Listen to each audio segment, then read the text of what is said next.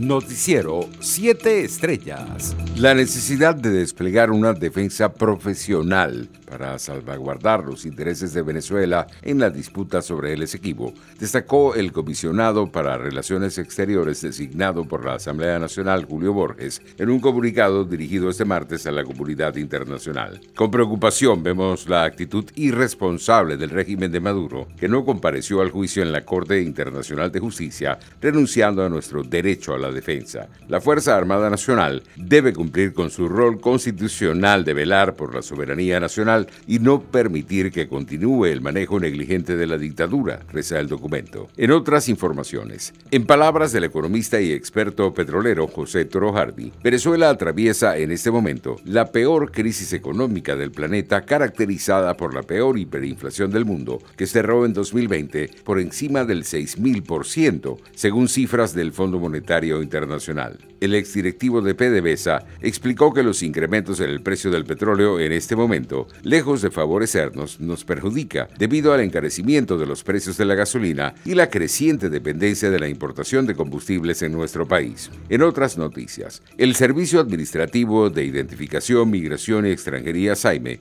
informó que sus oficinas estarán funcionando durante la semana de flexibilización para la entrega de documentos solicitados. En las redes sociales del organismo se las oficinas abiertas en las diferentes entidades del país y se solicita el uso del tapabocas, así como mantener el distanciamiento físico. Internacionales. Reino Unido registró en 2020 el mayor crecimiento anual de muertes desde la Segunda Guerra Mundial debido a la pandemia de la COVID-19, de acuerdo con las cifras divulgadas este martes por la Oficina Nacional de Estadísticas. En 2020, Inglaterra registró 697 mil fallecimientos, un 15% más que el promedio de muertes registradas en años anteriores y el porcentaje más alto correspondiente a un periodo de 12 meses desde 1940, 的.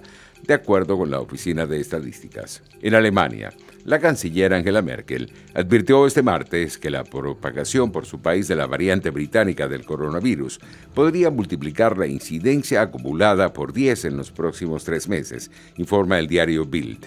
Merkel realizó estas declaraciones en una reunión con el grupo de trabajo de interior del bloque de diputados conservadores en la Bundestag, la Cámara Baja alemana, en la que defendió la necesidad de aplicar medidas duras durante los próximos dos meses. En otras informaciones, Deutsche Bank no hará negocios en el futuro con el presidente de Estados Unidos, Donald Trump, o sus empresas tras el asalto de sus partidarios al Capitolio de Estados Unidos, informó el New York Times. Deutsche Bank es el mayor prestamista de Trump, con alrededor de 340 millones de dólares en préstamos pendientes a la organización Trump, el grupo empresarial del mandatario, que actualmente es supervisado por sus dos hijos. Economía. El dólar paralelo caía levemente durante el inicio de la jornada de este martes y se ubicaba en 1.523.000 con 26 centavos. El dólar paralelo caía levemente durante el inicio de la jornada de este martes y se ubicaba en 1.523.026 bolívares,